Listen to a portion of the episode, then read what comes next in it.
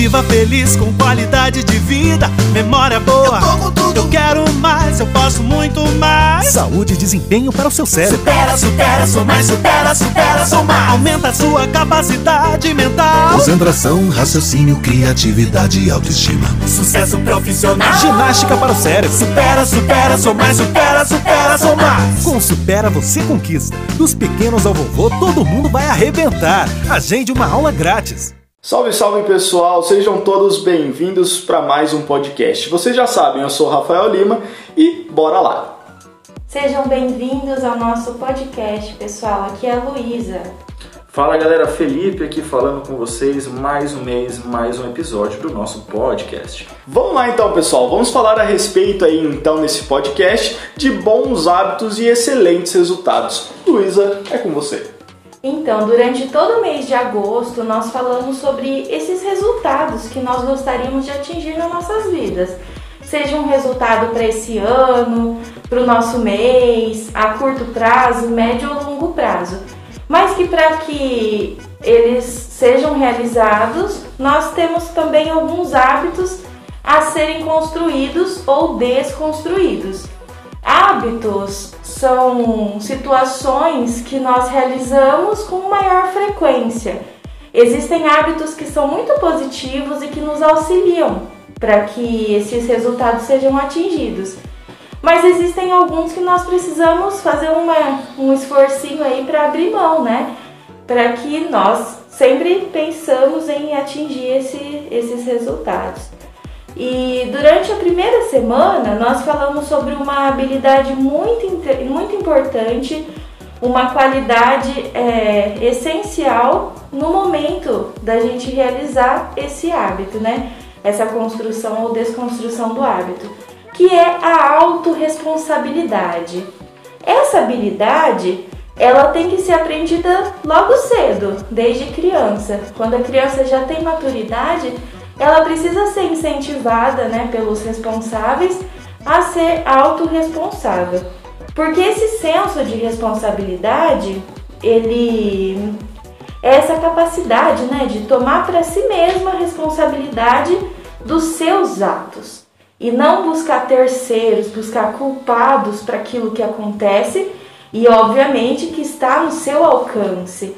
Então eu não estou aqui falando sobre essas influências externas ou coisas que nós não conseguimos controlar, mas sim sobre os frutos dos nossos, das nossas atitudes, dos nossos feitos.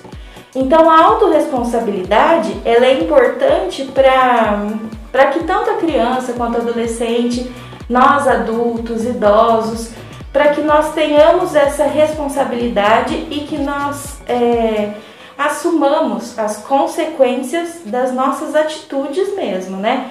E nós também falamos sobre esse estímulo, a pensar sobre o resultado obtido e como reparar, como corrigir algum possível erro, alguma coisa assim, sempre sabendo que nós somos os responsáveis por aquilo, né? Salvo aquelas influências, interferências externas que eu comentei.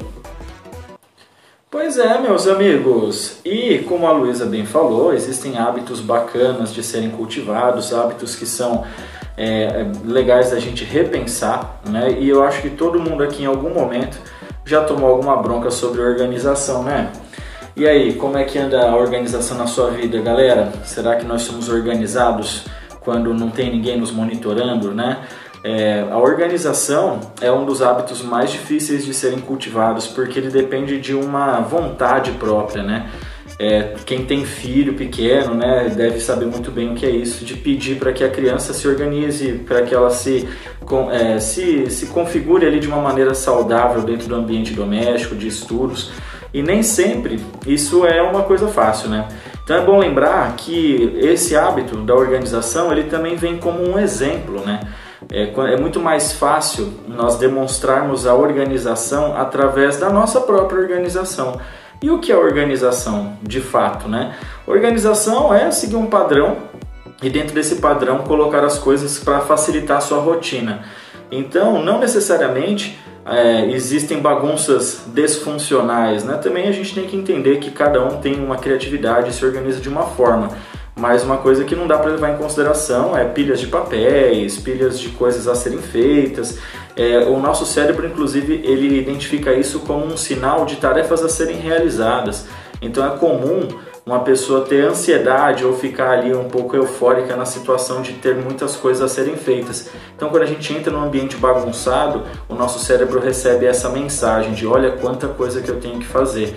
E isso não é legal. Imagina você chegar aí cansado no final do dia em casa e aí, é, sei lá, o cachorro revirou lixo, né? Alguém deixou a torneira pingando e vazou água por fora da pia, é, aqueles papéis que você deixou sobre a mesa, a frestinha aberta da janela voou, fez com que eles todos voassem, né? Esse ambiente caótico faz com que a gente fique desanimado. Imagina, depois de uma rotina puxada, você chegar em casa e ainda ter que dar né, ter conta de tudo isso. Então, é, organização é também saber se planejar nesse processo, né? Criar na sua rotina um espaço para poder fazer uma limpeza bacana, assim que terminar de utilizar as suas ferramentas de trabalho, guardá-las no devido lugar, para que a gente, no primeiro momento ali de necessidade, saiba onde elas estão. É, é, legal também que você faça exercícios nesse sentido de buscar uma melhora organizacional, porque sempre dá para a gente deixar as coisas de uma forma mais legal, mais dinâmica. É, e é claro que para os adultos essa é uma necessidade que infere até no direito dos outros, né?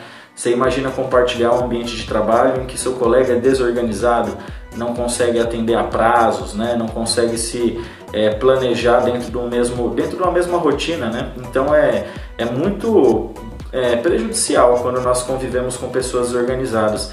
E aí eu tenho uma má notícia, né? Se ao seu redor tem muitas pessoas organizadas, será que o desorganizado também não é você? Né? Então, assim como a Lu comentou, a autorresponsabilidade é você saber se observar sem esse olhar de culpa, de vítima, né? De que a situação criou isso, aquilo. Não, assuma né? E, e melhore. Acho que não tem muito o que falar, né? Assumir e reorganizar aquilo que você sabe que está deixando para trás. Todo mundo tem aquela gavetinha da bagunça, tem aquele espacinho ali que fica largado na garagem, né? Tenho certeza que criar o hábito de manter isso organizado vai favorecer não só uma vida e, e claro, um bom resultado né, prático para o seu dia a dia, mas também um ambiente mais gostoso. Né? É, nesse momento aqui com as aulas, a gente chegou a indicar, e aproveito para vocês aí, público ouvinte, é, nós indicamos uma série da Netflix que chama Organizando com uma Ordem na Casa, com Marie Kondo, perdão. E esse seriado é interessante porque ele mostra um olhar clínico das coisas né, num sentido de pessoas que têm dificuldade, são acumuladoras, que não sabem desapegar de bens materiais, coisas até que não têm valor. Né, e, e, ela mostra assim com uma sutileza, né, muito própria do mundo oriental, com uma sutileza de, de como você pode agradecer os seus objetos e, e, se despedir deles, né, caso eles não tenham mais utilidade. Uma estratégia legal que a gente passou é, se você tem alguns objetos que estão ali meio largados na sua casa, coloque eles dentro de uma caixa, é, escreva a data que você está lacrando essa caixa e se no intervalo de um ano você sequer abrir essa caixa para procurar alguma coisa lá dentro, é sinal de que você realmente não tem uso para aquilo. Então, por que não desapegar, aproveitar aí um período que a gente passa de dificuldade financeira e econômica no país, né? É, é legal também pensar em doar, né? Por que não? Então, organização é uma coisa que a gente aprende muito com o exemplo. Bora se organizar, galera, dá para fazer tudo. Felipe Cauê, que é um exemplo de organização. Nunca vi um rapaz tão organizado como o mesmo. é seus olhos, são seus olhos. é isso aí. Muito bem. E diante dessas dicas que o Felipe passou, nós também temos que pensar na serenidade, que foi uma outra habilidade trabalhada durante as nossas aulas aqui do mês de agosto. E ser sereno ou agir né, dessa forma serena não significa que você vai ser passivo e até mesmo desconexo daquela realidade, mas significa que você vai agir de uma forma segura, de uma forma madura sobre aquilo que está sob o nosso controle. Então, a serenidade, de acordo com alguns estudos mais recentes, ela pode sim ser trabalhada então, se você chega naquela sala que o Felipe falou, tudo bagunçado, desorganizado, você não tem nenhum estímulo para produzir. O que você vai fazer? Você vai sair gritando, procurando culpados para aquela situação? ou você vai respirar, se organizar, voltar para si, né? Voltar para o centro e pensar em uma proposta de solução. Então, esse esse pensar antes de agir, buscar estratégias, isso é uma prática que a gente consegue quando nós desenvolvemos a serenidade. E ela também é uma habilidade, como eu disse, né, que pode ser treinada, pode ser aprimorada e a gente também pode ensinar é, para as crianças, para os mais jovens, porque a serenidade ela é esse estado emocional né, de tranquilidade, de leveza, segundo a definição, mas que não representa inércia. Então você não está desconexo da realidade. Você só vai pensar numa melhor forma de agir é, diante daquela dificuldade que o, o próprio ambiente te impôs.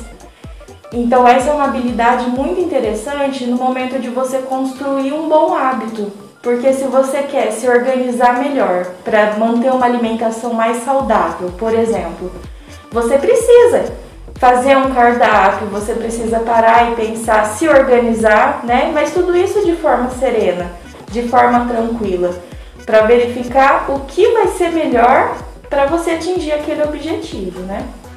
Luísa Leandro também é muito serena. Poço de serenidade. Serenidade é o sobrenome de Luísa Leandro. É, minha avó falava, menino, sai do sereno. Não é esse sereno não, não tá, é Esse, não. É, esse sereno aí é, é, a noitinha que tá esfriando ali, não pode vacilar mesmo não. Mas essa serenidade da Luísa aí é essencial, né? Se não, o que, que seria da vida, Rafael Lima? Ia ser tiro, porrada e bomba, né? Só guerra. Todo lado. pois é. Uma coisa legal para falar dos hábitos, né? Como a Luísa falou da serenidade, é que eles vêm com o tempo, né? A gente não pode forçar um hábito goela abaixo das pessoas e nós mesmos, né? Também não podemos fazer essa, essa digamos, forçação de barra, né? É legal se respeitar nesse processo mesmo, viu, Lu? É, são 90 dias mais ou menos, né, para a gente ter ali um, um, processo de, de aceitação, para que seu cérebro crie uma rotina sobre isso.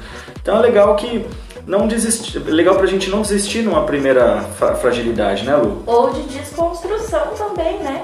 Que nós estamos falando da construção de hábitos, mas às vezes para corrigir alguma coisa também leva um tempo. Então nós também precisamos ser pacientes conosco. É, e é mais fácil você substituir um hábito ruim do que criar um hábito novo, né?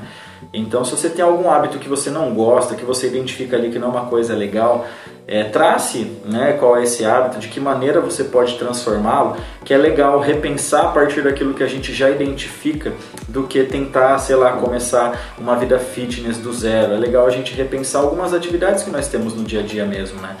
Inclusive, aproveito o gancho para falar de aprendizado. Todo mundo aqui gosta de aprender, né? Eu acho que essa é uma das únicas coisas que a gente nunca vai perder, né? Todo mundo aprende o tempo todo. Provoco vocês aqui com uma pergunta. Quando foi a última vez que vocês aprenderam algo novo? Pois é, né? Lembra aquele gostinho né, da infância de ir para a escola e aprender uma coisa nova todo dia e chega falando tudo? É uma loucura, né? É muito gostoso. Aprender faz com que o nosso cérebro crie novas sinapses o tempo todo, né? Faz aquele efeito de neurogênese que a gente comenta tanto nas aulas, né? E aprender é uma coisa que não tem contraindicações. A gente pode aprender educação financeira, a gente pode aprender a fazer sudoku, a gente pode aprender a pintar, tem tanta coisa que a gente pode aprender, pessoal. E é legal porque quando a gente sente prazer em aprender, a gente se torna mais humilde, né? A gente entende que o, processo de aprendizagem ele depende de vários interlocutores, não é uma coisa sólida. É, alguns pensadores se debruçaram a vida toda sobre essa questão da aprendizagem, né? E, e, é legal que a gente pense em que tipo de aprendizagem a gente está ligado, né? Nossas educações é, no, nos anos 80, 90 tinha um modelo de, de praticamente de um modelo bancário, né? Onde a gente era visto como um cheque em branco e o professor ia ali depositando conhecimento sobre o aluno de forma que ele ficasse preenchido até a tampa e a gente sabe que nem todos os alunos são iguais, né? E, inclusive os educadores também têm personalidades diferentes e para atingir o aluno precisam de estratégias diferentes. Então, uma coisa legal para pensar sobre aprendizagem é sempre se envolver emocionalmente com aquilo que você está fazendo. É, mesmo que seja uma coisa difícil de aprender, tenta focar na finalidade prática daquilo na sua vida. No caso de um, um adolescente, né, tem o vestibular, né, acaba sendo a finalidade maior dessa, de, desse rito de passagem, né, mas na, na, na questão até da vida adulta, existem tantos saberes que é difícil de você elencar qual é mais importante, né? Acho que saber importante é aquele que tem uma finalidade, né? Porque o conhecimento ele serve para ser compartilhado. Se a gente aprende algo para guardar, do que, que serve esse aprendizado?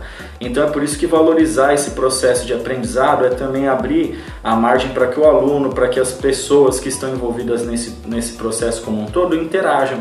É, eu, por exemplo, tenho certeza que a Lu também, que o Rafa também, né? Mas nesse processo de ensinar alguma coisa para alguém, a gente aprende muita coisa em troca.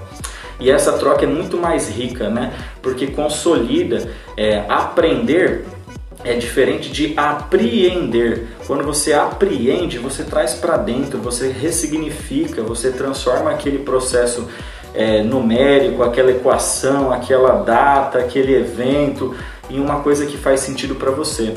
E aí é, não tem como esquecer. Então é muito legal né, ter esse prazer em aprender. Eu, eu sou nerd, né? Rafa, Luísa já me conhece, eu gosto de aprender. Quanto mais coisas a gente aprender, melhor. Às vezes eu compartilho meus conhecimentos inúteis aqui, que eu também gosto, porque é, a, o legal da vida é a gente ter é, conhecimento sobre as coisas que a gente gosta, sobre as coisas que a gente não gosta também, até para poder argumentar de forma crítica, serena, construtiva. E olha, tem um prato cheio aí, né, pra gente aprender. Bora aprender, galera. Bora ler, bora criar bons hábitos. Isso, e também é importante que a gente analise quais são esses hábitos e celebre o que nós já conseguimos até aqui. É, eu sei que a gente sempre, eu tenho vários objetivos que eu quero alcançar na minha vida, tanto profissional quanto familiar, enfim. Mas a gente também precisa reconhecer que a gente já conquistou muita coisa até aqui, né? Só de estarmos aqui hoje, a gente aqui falando, vocês nos ouvindo, já é uma conquista. Se vocês estão ouvindo é porque vocês gostariam, né, de, de fazer algo diferente, de ter esse algo a mais. E por isso é tão importante que a gente celebre essas nossas vitórias, sejam elas grandes ou pequenas. Qualquer mudança já é válida. E eu trouxe para aula uma coisa que eu acho bacana falar aqui também, que é o Kanban, aquele método que foi desenvolvido pela Toyota, que usa um elemento visual para você organizar mesmo, né? Como se fosse um quadro de atividades que você vai fazer naquela semana, o que está sendo feito, o que já foi feito, o que você está fazendo. Porque ali você consegue visualizar o que você já fez também, né? Então são tarefas que eu tenho que fazer na minha semana, por exemplo, mas eu também deixo ali visível o que eu já fiz, o que eu já conquistei.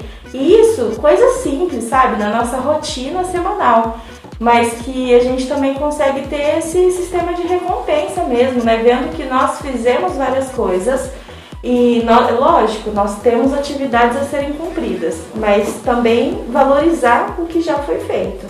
É isso aí, então, pessoal. Gostaria de agradecer a vocês por este conteúdo maravilhoso que vocês trouxeram, que vai é, mudar a vida de várias pessoas, pessoal. Muito obrigado aí por cada um.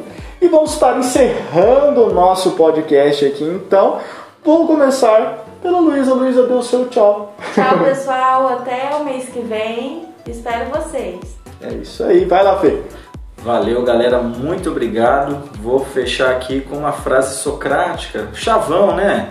Só sei que nada sei. Então bora buscar conhecer mais coisas aí, né? Valeu, Rafa, valeu, Lu. Tamo junto. Perfeito, pessoal. Estamos finalizando aqui, então um beijo, um abraço para todo mundo e até a próxima. Tchau, tchau. Eu fui. Viva feliz com qualidade de vida, memória boa.